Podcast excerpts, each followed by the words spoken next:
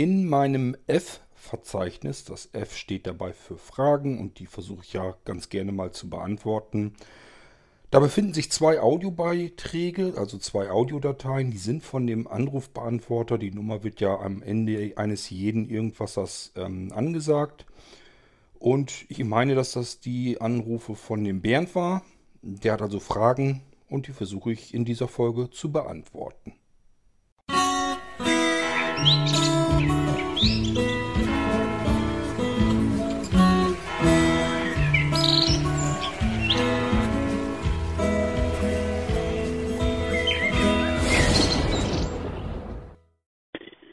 Hallo Kurt, da ist noch mal der Bernd. Jetzt diesmal mit einer Frage. Und zwar überlege ich mir tatsächlich ähm, NVDA-Add-ons oder auch ähm, bestimmte Funktionen von NVDA äh, mal in einem Podcast oder sowas zu zeigen.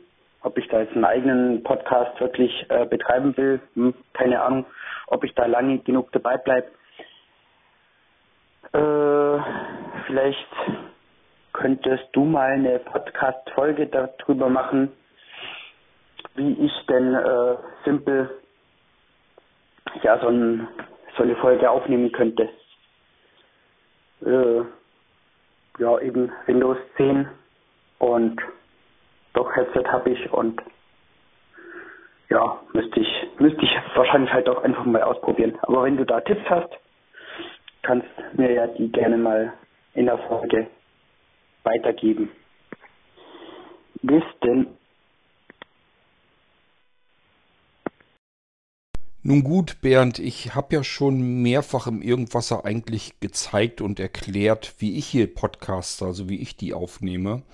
Ich habe erzählt, welche Mikrofone ich so benutze, dass ich so ein typisches Standardmikrofon habe. Das habe ich zweimal, einmal oben im oberen Stockwerk und einmal unten, so dass ich egal, wo ich mich gerade aufhalte, habe ich es nicht weit, um an das Mikrofon zu kommen, kann das per Lightning direkt mit dem iPhone verbinden und kann dann loslegen. Ich persönlich nehme nach wie vor, allerdings weil ich sehbehindert bin und Sehrestler bin, und dafür ist es perfekt eben. Äh, dieses Opinion wird nicht mehr fortgesetzt, wird nicht mehr weiter mit Updates aktualisiert. Ist also auch nur wahrscheinlich eine Frage der Zeit, bis das irgendwann mal nicht mehr gehen wird. Aber solange wie es gehen wird, werde ich es weiter benutzen, weil das einfach für mich persönlich, ganz persönlich, das beste Programm ist. Das zeigt, wie gesagt, damit zusammen, weil ich noch einen Sehrest habe. Ich kann es mir invertieren, habe dann eine schöne dunkle Oberfläche am oberen Bildschirmrand sind drei riesen fette, dicke Schaltflächen, die im Prinzip das steuern, was man, was man gesteuert haben will. In der Mitte ist die Hüllkurve, die wird von oben nach unten dargestellt. ähm, ich kann da drauf tippen und kann dann direkt ähm, sowohl sehend in die Hüllkurve rein, als auch eben natürlich, dass ich das während ich scrolle auch hören kann, was da gerade gesprochen wird. Ich kann also ganz exakt Millimeter genau und somit auch ähm, ja, Bruchteilsekunden genau äh, Schnittmarken setzen und kann dann eben die Sachen rausschneiden. Problem ist allerdings auch wieder, Opinion braucht sehr lange, um die Schnitte zu machen. Es dauert wirklich ewig.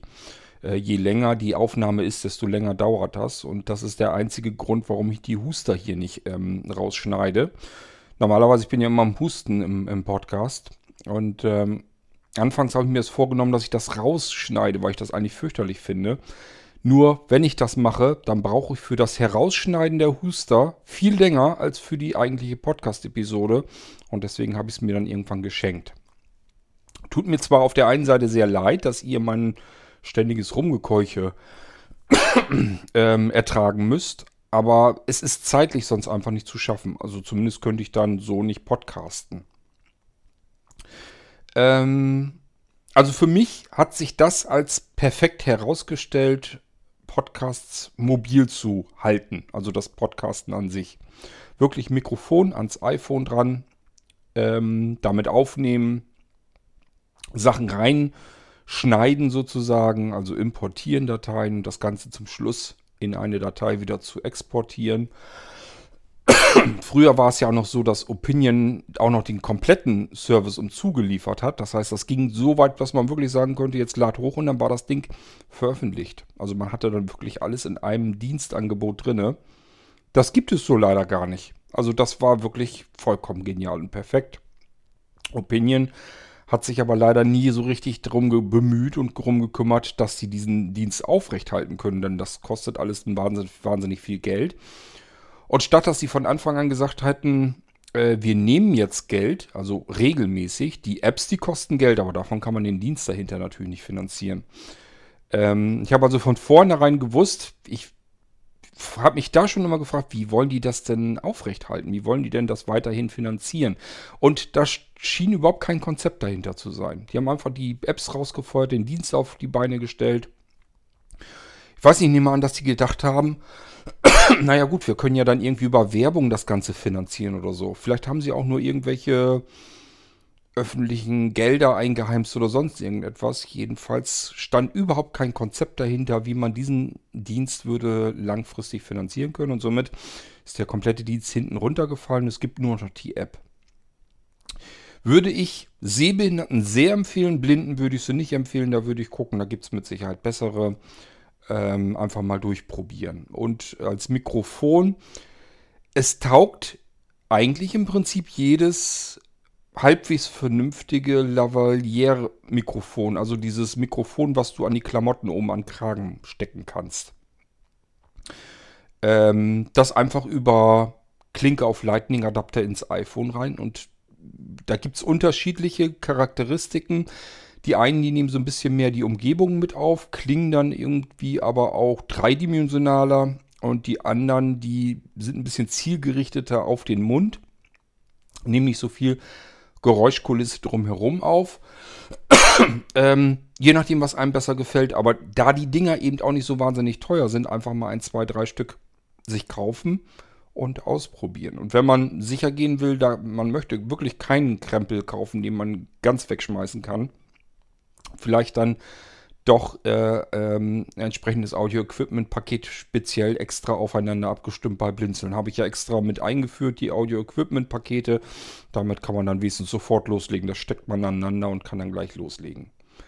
So, jetzt willst du aber wahrscheinlich, hast ja gesagt, was du am PC hast, ähm, vielleicht damit lieber aufnehmen. Insbesondere, wenn jetzt den NVDA, da müsstest du dich sonst wieder ums Mixen und Mischen und so weiter kümmern. Wie kriege ich das Signal vom PC mit ins iPhone rein, während ich spreche und solche Geschichten. Gibt es natürlich alles, ist wäre nicht das Problem, kostet aber ja Geld. Und ähm, du möchtest eigentlich lieber am PC mit dem Equipment arbeiten, was du hast. Probier das ruhig auch erst aus. Macht keinen Sinn. Ähm, dreistellige Beträge in ein Hobby reinzustecken, bevor man überhaupt weiß, ob das ein Hobby sein könnte. Als ich damals am PC aufgenommen habe, ähm, gut, ich habe mir tatsächlich einen Hardware-Mixer auch damals schon gekauft. Ähm, also das war ein, lass mich mal raten, was war das denn? Ein Vierkanal-Mixer, wo ich jeweils zwei Kanäle zusammenschalten konnte. Ich konnte mir also überlegen, entweder ich ähm, habe zweimal Stereospur, die ich aufzeichnen kann. Oder bis zu vier Monospuren. Ähm, das klingt erstmal so nach dem Motto, wer will denn heutzutage noch mit Mono arbeiten? Ist ganz einfach, wenn man Sprache aufzeichnet, also einfach nur ein Mikrofon sich vor den Bart hält, äh, das reicht Mono völlig aus. Denn ich sage es ja immer wieder, wir haben nun mal nur einen Mund und nicht zwei Münder und somit reicht eben das Monosignal für Sprachaufzeichnung eigentlich komplett aus. Ähm, diesen Mixer hatte ich mir gekauft, der hat einen USB-Anschluss zum Computer. Der Vorteil war eben, ich konnte mir vorne an diesem Mixer im Prinzip alles schon mal zusammenmixen, ansteuern, wie ich das haben wollte. Da habe ich mein eigenes Headset rangeklemmt per XLR-Kabel. Und dann habe ich zum Beispiel ein Kabel hingelegt zu meinem iPhone, wo ich damals die Apps dann vorgeführt hatte. Das habe ich dann so gemacht. Ähm, da kann natürlich auch das PC-Ausgangssignal reingeschleust werden. Und so kann man das alles miteinander abstimmen, kann sich das gleich anhören, wie klingt das. Und das ganze Signal läuft dann wieder zurück in den, äh, in den per USB ähm, als Soundkarte in den PC. Und jetzt brauche ich bloß noch am PC dieses Signal fertig gemischt schon abgreifen und aufzeichnen. Und dafür habe ich dann früher einfach Audacity genommen. Ähm, ist eigentlich mein favorisiertes, mein Lieblingsaufnahmeprogramm, äh, Multitrack Recording äh, am PC. Ich brauche diese anderen teuren professionellen Sachen, brauche ich alle gar nicht. Also ich habe selbst den Funktionsumfang, den Audacity äh, zur Verfügung stellt, den habe ich eigentlich nie so richtig ausgereizt. Da gibt es ja einen Irrsinn an Plugins und Erweiterungen und Filter und was weiß ich nicht noch alles. Und ähm, ja, durch diese Tonnen, da wühlt man sich so ein bisschen durch, hört sich mal das eine oder andere an, aber wirklich benutzen tut man eigentlich immer so dieselben typischen Standardsachen ich sag mal so Fade in und Fade out, das kann man ganz gut mal gebrauchen. Und natürlich, wenn man irgendwelche Schnitte oder sowas setzt oder vielleicht einfach ein bisschen mehr, ähm, was weiß ich, Bass reinhaben will oder irgendwie solche Geschichten. Dafür ist das ganz gut, Kompressoreffekte und sowas. Das sind alles Sachen, die hat, hat Audacity schon drinne. Warum soll ich mir dann irgendwas anderes dann extra kaufen? Meine Empfehlung wäre also, nimm doch erstmal das, was du da hast. Du sagst ja, du hast ein Headset Klemm dir Audacity rein ähm, und versuch da mal so ein bisschen mit zu arbeiten. Audacity kannst du über Tastatur bedienen. Muss mal gucken. Ich glaube, entweder in der Anleitung war schon eine äh, Tastenbelegung oder aber sonst im Netz findest du auf alle Fälle eine, wie du ähm, per Tastatur Audacity bedienen und benutzen kannst. Ich kann es dir nicht genau sagen. Ich arbeite, wie gesagt, mit dem Seerest, wobei genau das natürlich mein Problem auch bei Audacity wird, äh, immer mehr von Jahr zu Jahr. Mittlerweile schalte ich mich mit dem iPad drauf, weil ich da zusätzliche Hilfsmittel habe, äh, dass ich mit Audacity arbeiten kann. Ich brauche es einmal im Jahr, spätestens wenn ich meine äh, tönende Weihnachtswunderwelt zusammenschnibbeln muss, weil ich da ganz, ganz, ganz, ganz viele Tracks brauche. Und äh, das ist mir zu viel Fummelei noch am, am iPhone. Das mache ich nach, nach wie vor am PC. Allerdings nehme ich vorher am iPhone die Sprache auf, suche mir aus, welche Musikstücke will ich untermischen und so weiter und so fort. Und dann mache ich das zum Schluss, wird das bloß noch im Audacity arrangiert. Du kannst aber mit der Software eben auch ganz normal aufzeichnen und das würde ich dir auch ganz klar empfehlen. Also nimm deinen PC, schnapp dir Audacity, ähm, üb da mal so ein bisschen mit, mach damit Recording, also nimm mal was auf. Und dann ähm, nimm mal eine zweite Spur auf und hör dir das mal an, wie das zusammengemischt wird und, und, und. Da kannst du ganz schnell reinwachsen in die Geschichte und kannst relativ zügig wirklich gute Ergebnisse erzielen. Und so kannst du auch natürlich dann den NVDA gleich mitschneiden, ohne dass du irgendwie was mit dem Mixer vorher arbeiten musst. Das macht es eben nur komfortabler, finde ich jedenfalls, wenn man vorher das alles schon so fein justieren und abmischen kann, wie man es gebrauchen kann. Und zum Schluss muss man das Signal nur noch mit irgendeinem Programm aufzeichnen am Computer. Ist eine schöne kompakte Sache, ähm, aber ich sag ja, ist nicht unbedingt nötig. Also probier ruhig erst aus mit dem, was du da hast. Audacity ist ja kostenlos. Und dann weißt du, ob dir das überhaupt liegt. Und ansonsten, wenn du keinen Bock hast, weil zum Podcasten gehört ja viel mehr als das Aufnehmen. Das Aufnehmen ist eigentlich das Einfachste. Komplizierter wird es hinterher, wenn du die Sachen veröffentlichen willst, diese dich drum zu kümmern, um den XML-Feed und so weiter. Das ist das, was eigentlich die Arbeit macht bei der ganzen Geschichte. Ähm, vielleicht dieses, wenn du die, die äh, Mediendateien noch mit ID3-Text versehen willst. Also das ist alles Sachen, das sind alles Sachen, alles Handgriffe, die Arbeit machen, die man so erstmal gar nicht weiter sieht. Man denkt erstmal nur, ja, ich setze mich an ein Mikrofon und nehme das auf, was ich da brabbel und dann ist gut. Ähm, hinterher der Schnitt kostet viel Zeit und dann das Veröffentlichen, das kostet eben auch viel Zeit. Wenn du dir das nicht antun willst, und es sind gar nicht so viele Folgen, könnte ich mir ja vorstellen, wenn du dir jetzt jedes Mal nur eine Erweiterung von NVDA mal vorstellen willst, so irrsinnig viele, das sind ja nun nicht hunderte Erweiterungen, sondern wir sind ja noch zweistellig zugange. Schick mir die Aufnahmen, dann kommt das hier mit in den Irgendwasser rein. Also ich habe da überhaupt kein Problem mit, dass andere mal irgendwie was erzählen wollen und ich packe das hier mit rein. Ist kein Thema, kann ich dir so jedenfalls nur mit anbieten, dass man das so machen kann. Dann brauchst du dich da nicht selber irgendwie drum zu kümmern und zu quälen mit dem Veröffentlichen der Podcasts. Aber ganz klarer Fall, ähm, klar, kannst du natürlich auch selbst machen, musst dich eben um alles irgendwie nur drum kümmern. Es gibt ähm, nach wie vor immer noch Dienstanbieter, auch im Internet, ähm, die das Hosting für Podcasts speziell äh, anbieten. Habe ich mir natürlich auch schon alle angeguckt. Ich persönlich finde sie sehr teuer, allerdings nur auf mich bezogen. Du weißt ja, was ich hier in irgendwaser Podcasts raushaue. Äh, die Menge, die Anzahl, äh, der Intervall, das ist alles viel zu viel für diese typischen Podcast-Hoster im Internet. Da zahlt man sich doof und dusselig. Und äh, selbst wenn man ganz viel Geld in den Pod schmeißt, ist man noch längst nicht da, wo man eigentlich hin will. Selbst da sind noch Begrenzungen und Schranken drin, die ich eigentlich nicht gebrauchen kann im Irgendwas. Ich bin also ganz froh, dass wir es bei Blinzeln selbst machen und Sebastian mir da eben ganz viel hilft ähm, bei der Veröffentlichung der Podcasts. Aber ganz klar, du wirst wahrscheinlich einen viel äh, langgezogeneren Intervall haben.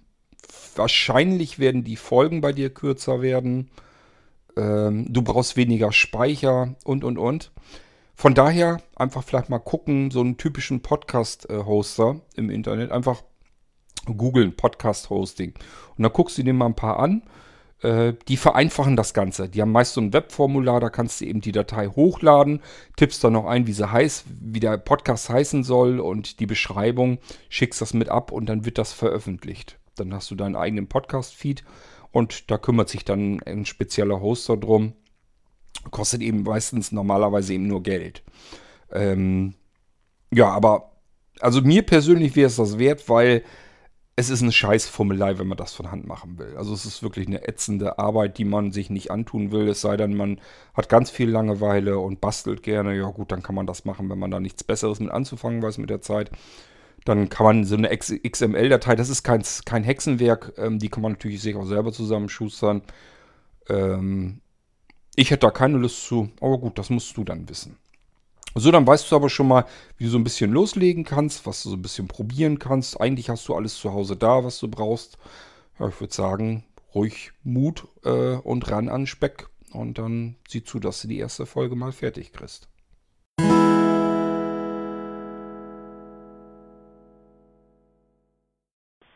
Hallo Kotz, der Bernd. Nochmal mit einer Frage. Und zwar möchte ich mir eine große externen Datenspeicher zulegen, also sei es Festplatte oder irgendwas, ähm, ja, schnell und äh, robust und so. Und da wollte ich dich mal noch fragen, ähm, gibt es denn Blinzeln-Pakete, die du mir da drauf machen könntest, äh, eben auch wenn ich keinen Blinzeln-Computer habe.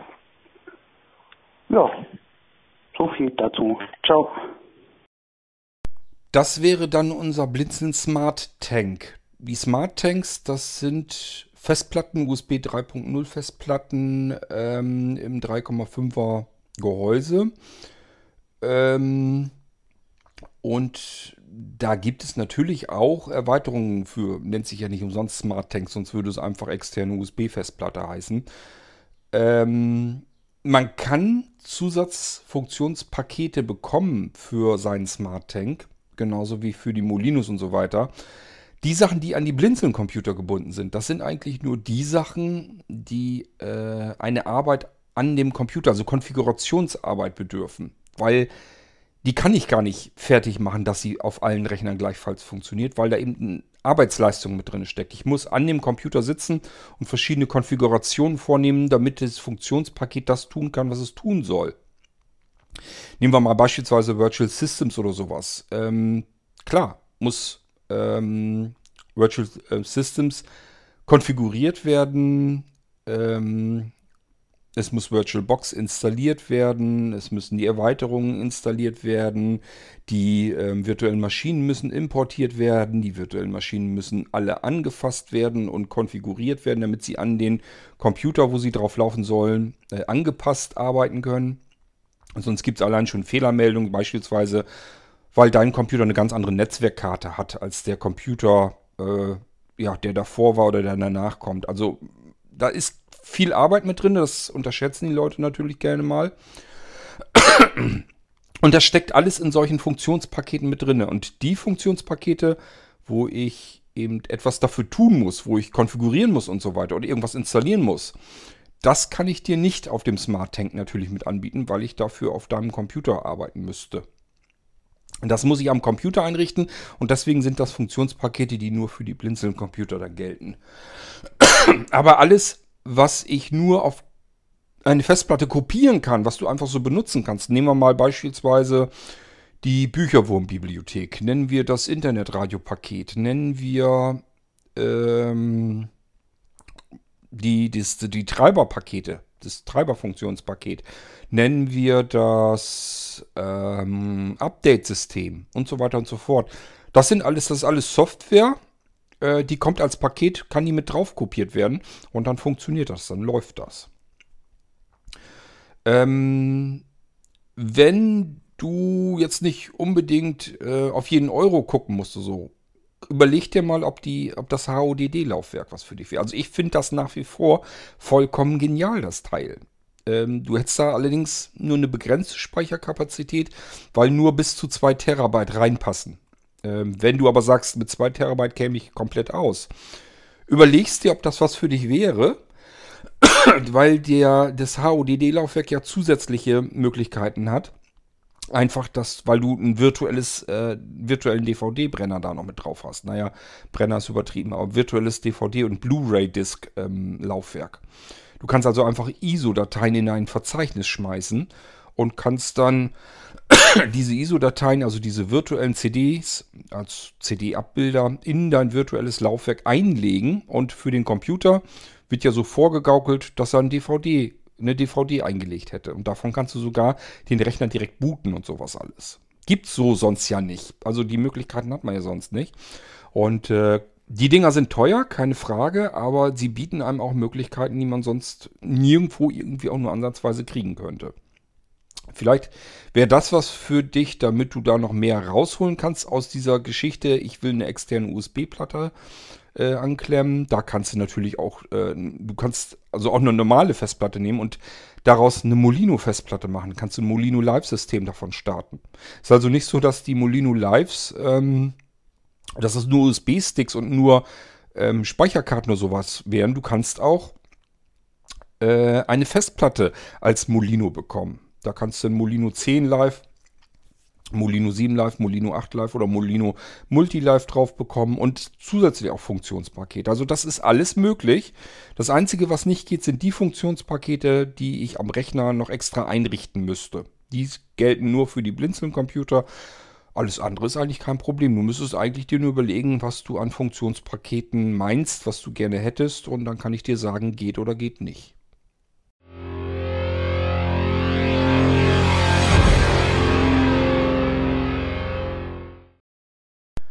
Heute hatte ich unter anderem auch E-Mail-Wechsel mit der Anni. Und die Anni hat ein Problem. Sie wird nämlich ihre von GM, über GMX gesendeten E-Mails nicht an die MLV-Free-Listen, wo sie drin steckt, äh, los.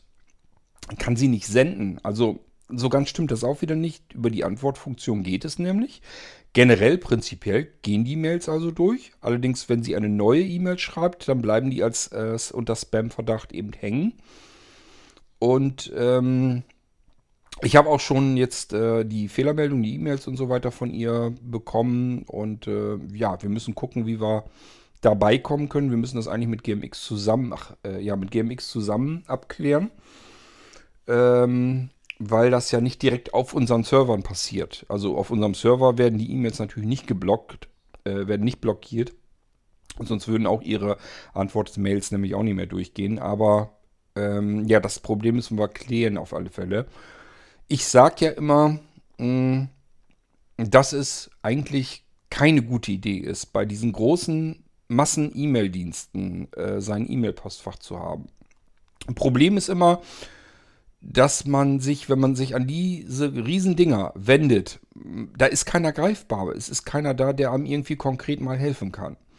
Das Problem hätte bei, bei einem kleinen Anbieter halt nicht. Und deswegen sage ich euch ja immer, ähm, wenn die E-Mail-Kommunikation für euch etwas sehr Wichtiges ist. Dass ihr sagt, wenn das jetzt nicht funktioniert und das über Tage oder Wochen lang nicht, dann ist das für mich schon äh, ein ziemlich großer Störfaktor. Es ist für mich ein ernstzunehmendes Problem. Dann seht zu, dass ihr nicht unbedingt diese großen E-Mail-Dienstanbieter benutzt. Also die üblich Verdächtigen. Äh, Google Mail, GMX, Web.de, äh, ich weiß nicht, gibt Freenet, haben da Leute auch noch ihre Postfächer, ich weiß es gar nicht.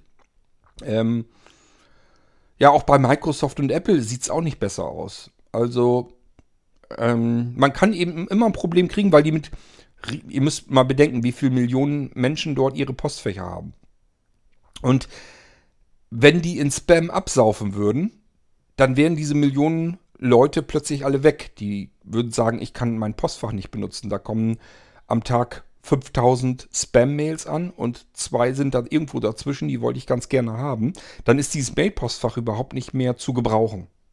Und die Großen sind natürlich besonders betroffen, weil natürlich alles, was irgendwie Schindluder treiben will, sucht sich da natürlich, weil da kann man anonym eben äh, ein E-Mail-Postfach einrichten, ist dann kein Problem.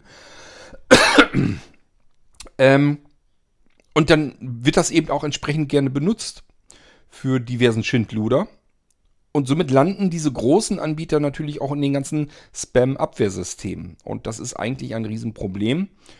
Denn das ist nicht mehr wie früher, dass man eben einen Ausgangsserver, also einen, einen, einen Dienstanbieter hatte, wo die E-Mails rausgehen. Und da sind vielleicht noch natürlich ein paar Server dazwischen, aber irgendwie kommt das relativ zügig dann dort an, bei dem Server, beim Eingangsserver des Anbieters, wo, wo ich meinen Empfänger äh, eingetragen hatte. Und da sind heute mehrere, sehr viele verschiedene Dienste dazwischen geschaltet, um Herr der Lage zu werden, diesen ganzen Spam zu bekämpfen. Problem ist eben nur, dass dadurch auch ähm, viel mehr Möglichkeiten sind, warum Probleme auf einmal auftreten, nämlich dann, wenn E-Mails eben als Spam herausgefiltert werden. Im Idealfall ist dann die eigene E-Mail nur markiert. Beispielsweise Betreff steht dann da extra Spam, Fragezeichen oder irgendwie sowas. Im blödesten Fall wird diese E-Mail einfach nicht angenommen, wird sie nicht zugestellt. Und ähm, dann ist immer das Problem, wo liegt das Problem jetzt eigentlich?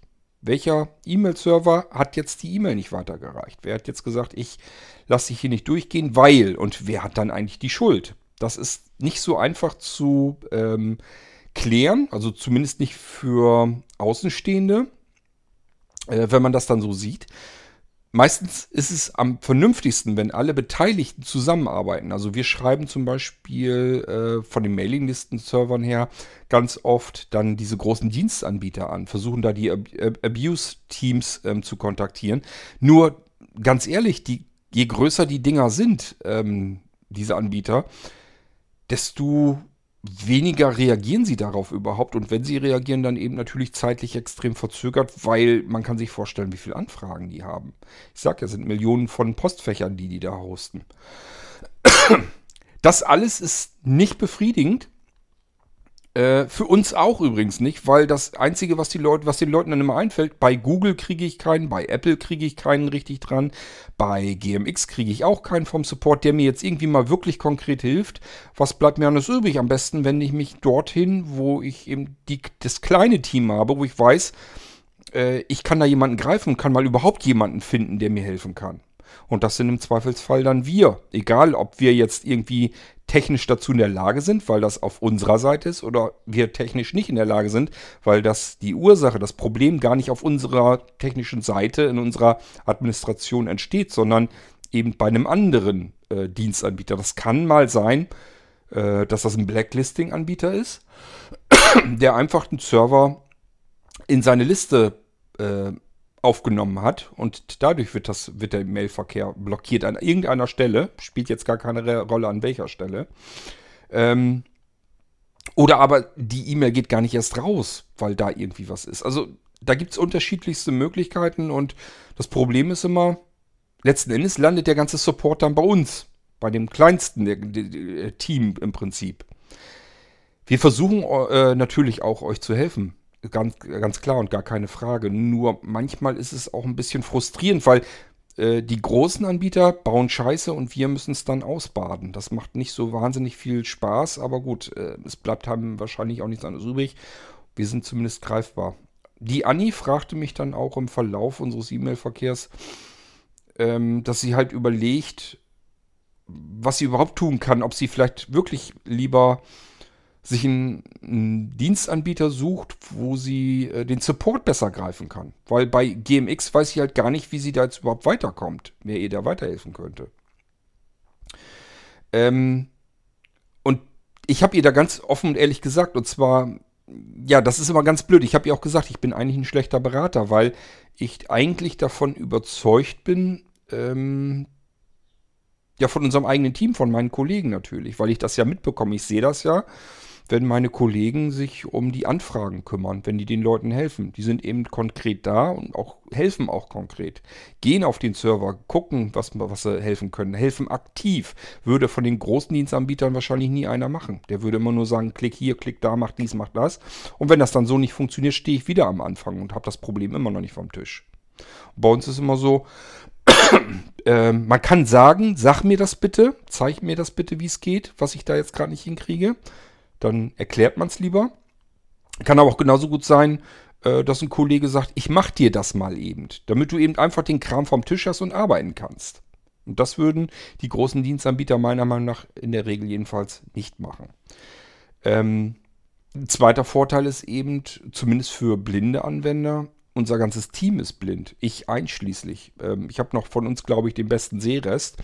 Und das kann man nicht wirklich Seerest nennen. Das ist so ein bisschen grafische Matsche. Ähm, reicht mir persönlich natürlich nur aus, um überhaupt irgendwas zu tun. Nichtsdestotrotz äh, hat das weit ähm, mehr mit Blindheit zu tun als mit Sehen. Ähm, Vorteil ist also dementsprechend, wenn man jetzt ähm, selbst blind ist als Anwender und will zum Beispiel irgendwo in Thunderbird irgendwas konfigurieren oder so und bleibt irgendwo stecken oder auch im, im äh, Webinterface will sich irgendwas konfigurieren, ein neues E-Mail-Postfach anlegen oder sonst irgendetwas. Dann kann es ja passieren, dass man sagt, ich finde das nicht, ich finde hier nicht, finde die Möglichkeit gar nicht.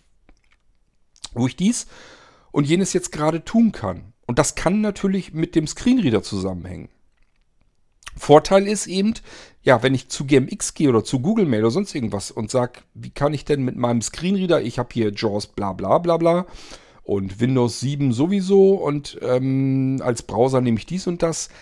Wie kann ich denn mit meinem Screenreader jetzt das jetzt erreichen, was ich da jetzt machen möchte? Dann werden die bei GMX sagen, ja, das tut uns leid mit Screenreadern. Insbesondere jetzt mit diesem Screenreader, keine Ahnung, haben wir jetzt auch kein, kein Wissen drüber. Und das ist bei uns natürlich anders, weil wir im Team ja alle mit Screenreadern und Hilfsmitteln arbeiten müssen. Wir selber ja auch. Somit können wir uns schon so ein bisschen besser vorstellen, wo es vielleicht mal haken könnte und können euch dann konkreter helfen.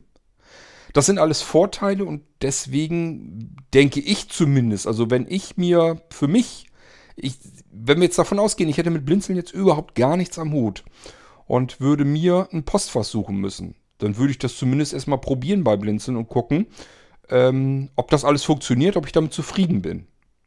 Bei Blinzeln, nächster Vorteil ist nämlich, man geht keinen Vertrag ein.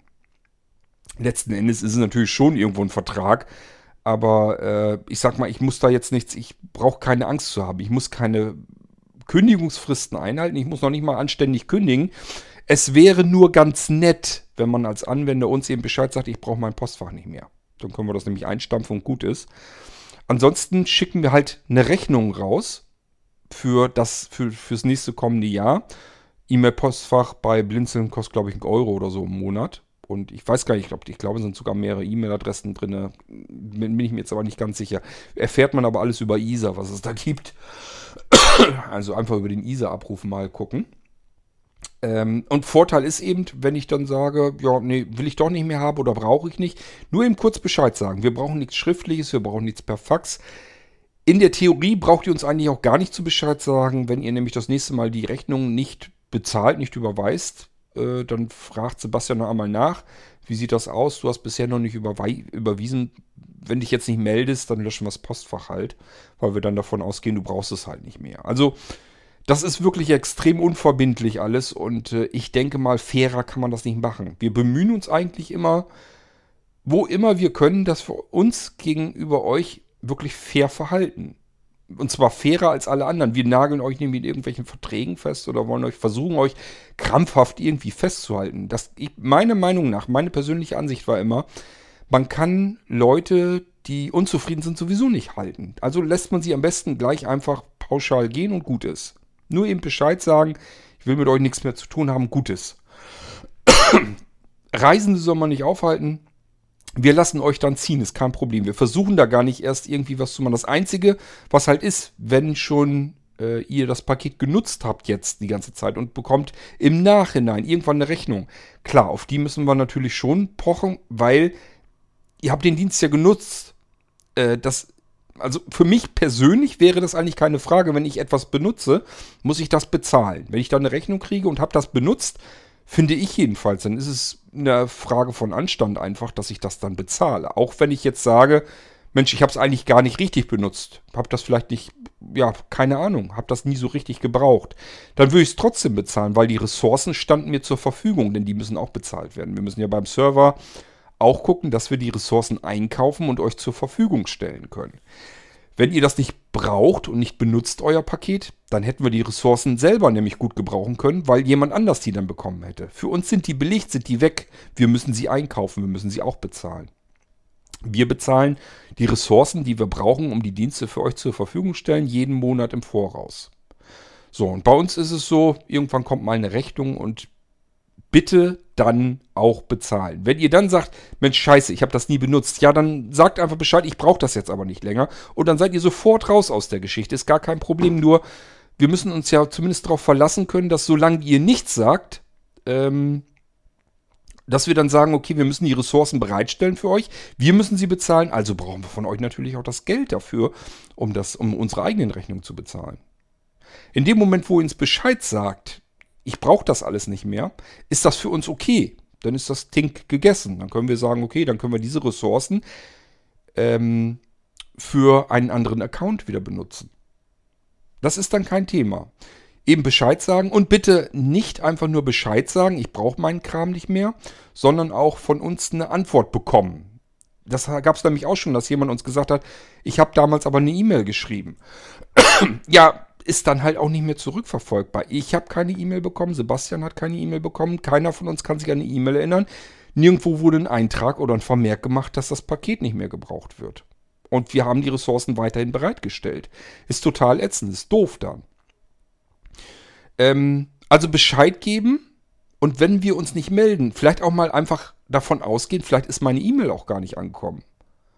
Vielleicht habe ich Bescheid gegeben und gesagt, ich brauche mein Paket nicht mehr, aber die E-Mail ging gar nicht bei uns ein. Oder ist in der Menge untergegangen oder vielleicht sogar im Spam erstickt. Was weiß denn ich? Kann ja auch alles passieren.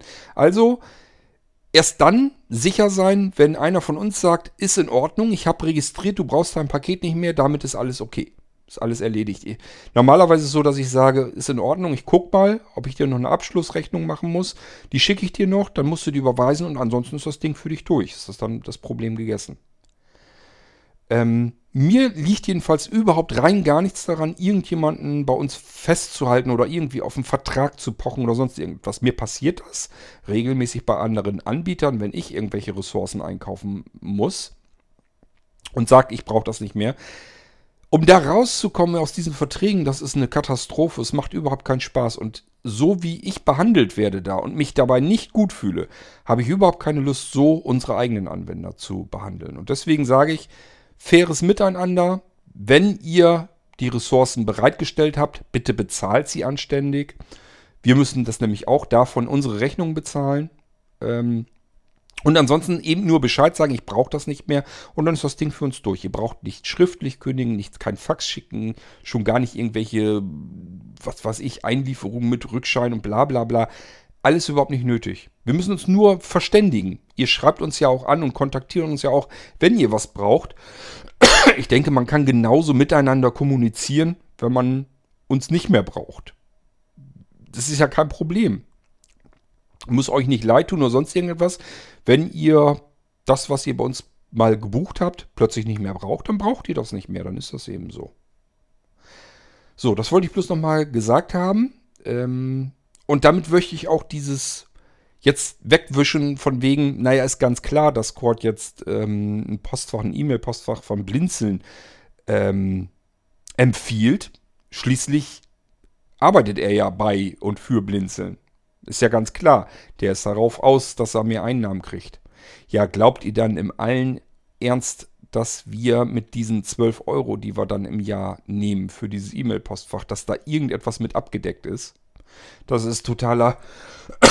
Das ist totaler Quatsch. Allein das Schreiben der Rechnung ist schon nerviger und lästiger als die 12 Euro, die wir im Jahr rein. Und wir haben nämlich keine Automa Automatik da drin, die automatisch irgendwie die E-Mail schreibt. Das ist bei uns alles Handarbeit. Und da sitzt jemand dran, macht sich die ganze Arbeit, schreibt euch an, macht die Rechnung fertig und, und, und. Und dann habt ihr zwischendurch noch Fragen. Braucht vielleicht noch irgendwie konkrete Hilfe. Irgendjemand soll euch irgendwas helfen und fertig machen und sowas alles. Das ist da alles mit abgegolten. Ihr glaubt doch nicht, dass man mit diesen 12 Euro, dass man da auch nur ansatzweise von Verdienstgewinn oder irgendwas sprechen kann. Also uns äh, tut da niemand mit einem Gefallen, dass er ein Blinzeln-Postfach sich holt und dann äh, diese 12 Euro im Jahr bezahlt.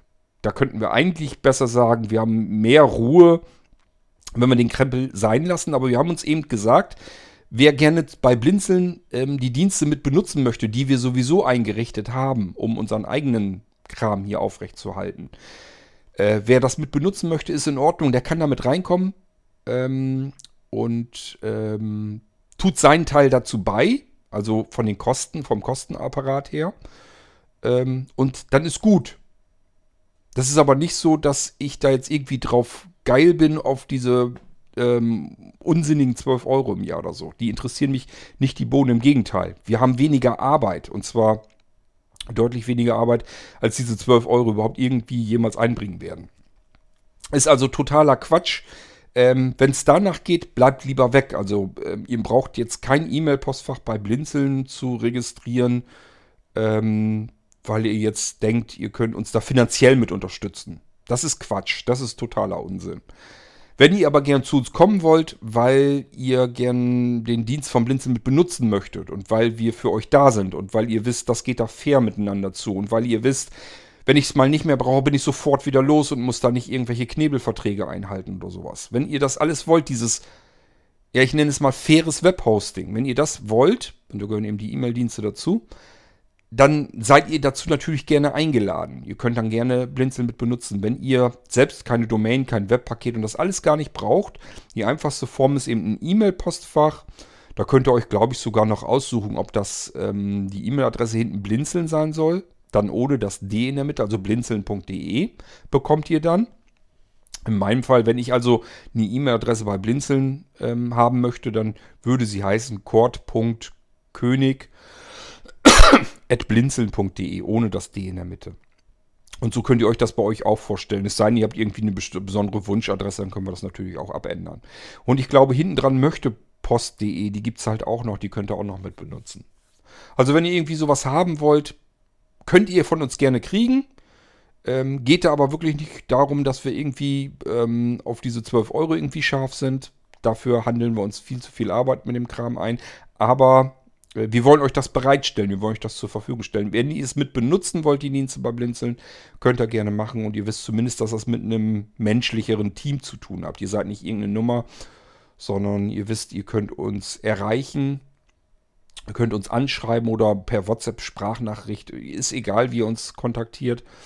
Und äh, wisst, da ist jemand, ähm, der dann normalerweise auch reagiert. Auch bei uns gibt es natürlich die Fälle, wo man sich äh, an uns wendet und sagt, hier tut sich irgendwie nichts oder so. Aber dann einfach nochmal, weil dann ist irgendwas bei uns passiert, dann ist irgendwas nicht angekommen. Das kann zum Beispiel mal sein, dass ein Kollege denkt, na, das ist nicht so mein Bereich, das macht bestimmt ein anderer Kollege, der sich da mehr drauf spitzt. So, und der Kollege hat aber gerade was ganz anderes im Kopf, hat, kümmert sich um was ganz anderes. Denkt sich, na, das müssen mal die anderen machen. Und dann passiert vielleicht mal eine Weile gar nichts. Wenn ihr merkt, ihr habt eine Anfrage an uns gestellt und die dauert länger als 48 Stunden, das ist total ungewöhnlich, dann droht diese Anfrage äh, vor Schütz zu gehen. Dann lieber nochmal mailen.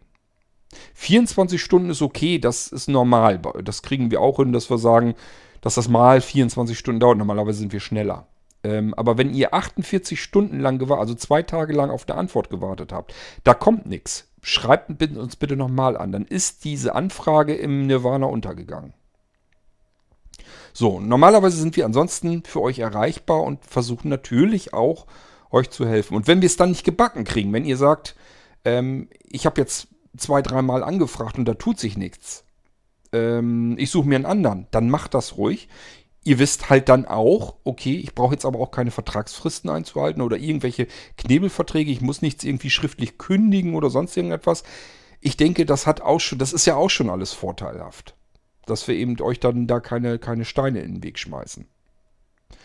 So, und deswegen sage ich, weil das eben alles so ist bei uns und weil ich keinen anderen Anbieter kenne, der das auch so macht, sage ich eben, ähm, wenn du gerne ein E-Mail-Postfach bei einem kleinen Anbieter haben willst, der für dich auch erreichbar ist und dir konkreter vielleicht mal hilft, ähm, probier es halt aus. Schreib bei Blinzeln an ähm, und lass dir ein E-Mail-Postfach zuteilen.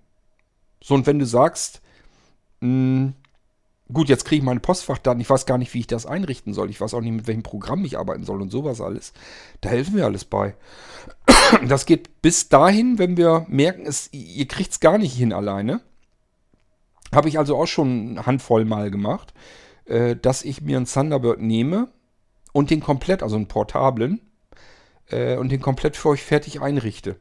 Und dann mache ich da eine ZIP-Datei draus, lade die auf den Server hoch und sage, hier, kannst du dir schnappen, lad dir die runter, entpack dir das Ding. Meistens mache ich so ein selbst entpackendes Archiv. Und da drin ist eben eine Exe-Datei, die führst du aus und dann kannst du gleich schreiben, kannst du loslegen, kannst du E-Mails senden, kannst E-Mails empfangen, habe ich schon ausprobiert, ist fertig konfiguriert. Du kannst loslegen und arbeiten mit dem Thunderbird. So, das ist natürlich aber für mich auch ein ziemlicher Arbeitsaufwand. Ich bin da auch eine Weile mit beschäftigt. Es ist nicht so, dass ich da mal eben in fünf Minuten mit durch bin. Ähm, von daher bin ich nicht böse, wenn ihr es erstmal alleine versucht, das hinzukriegen. Wenn ihr aber sagt, geht nicht und äh, Kollegen helfen vielleicht und es klappt aber einfach nicht. Es will einfach nicht klappen. Wir haben Textanleitungen im ISA-Abruf, kann man sich per E-Mail also kommen lassen und einfach dieser Anleitung entlanghangeln, wie man sich ein Thunderbird einrichtet mit unseren Postfachdaten. Ähm, wir haben ein Assistenzsystem, das hilft äh, bei der Einrichtung eines E-Mail-Postfachs am iPhone. Da muss man also nur ähm, den Benutzernamen und das ähm, Passwort, glaube ich, eintippen. Und der Rest wird dann automatisch fertig gemacht. Wird eine Datei zum äh, Download angeboten. Und wenn ich das im Safari auf dem iPhone dann antippe, äh, wird das Postfach fix und fertig in das iPhone integriert. Also komplett importiert. Ihr müsst dann nicht, diese, durch, nicht durch diesen Assistenten beim iPhone durchhangeln. Das ist für viele Einsteiger und so weiter, ist das eben ein bisschen wirr alles und äh, die fühlen sich schnell mal überfordert. Und wir haben schon verschiedene Möglichkeiten, dass wir euch da irgendwie äh, an euer E-Mail-Postfach bekommen. Ich sag ja, und das letzte, was wir noch machen können, ist dann ein komplett eigenes ähm, Thunderbird einrichten, fix und fertig auf euer Postfach. Könnt ihr die Exe-Datei starten und äh, könnt loslegen. So, das wollte ich an der Stelle nur noch mal gesagt haben. Ähm und äh, ja, ich sag ja dazu, äh, ausprobieren. Ja, tut ja nicht weh. Von daher testen, ausprobieren. Und wenn man dann sagt, nö, ist immer noch nicht das Richtige, suche ich mir noch einen anderen, dann ist es so. Das ist auch nicht schlimm. Also ist für uns jetzt jedenfalls nicht schlimm. Das Einzige, was immer schade ist, wenn wir uns viel Arbeit gemacht haben und dann anschließend äh, jemand sagt, ach nee, ich habe es mir doch anders überlegt, weil es ist dann nicht schade um das, um die 12 Euro, die vielleicht entgangen sind, sondern es ist einfach schade um diese Stunden Arbeitszeit, die wir da alle dann reingebuttert haben. Das ist einfach nervig, weil wir uns viel Arbeit, viel Mühe gegeben haben, viel Zeit reingesteckt haben und für nichts und wieder nichts, die Leute hauen dann trotzdem ab. Das ist natürlich dann ein bisschen ätzend. Aber ansonsten ähm, ist das nicht weiter tragisch. So, das wollte ich noch hier am Ende gesagt haben, diese F-Folge.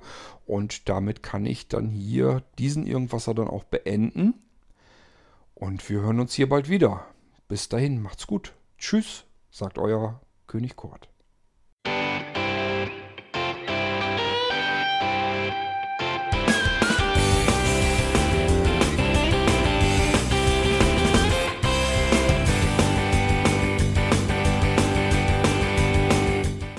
Das war Irgendwasser von Blinzeln.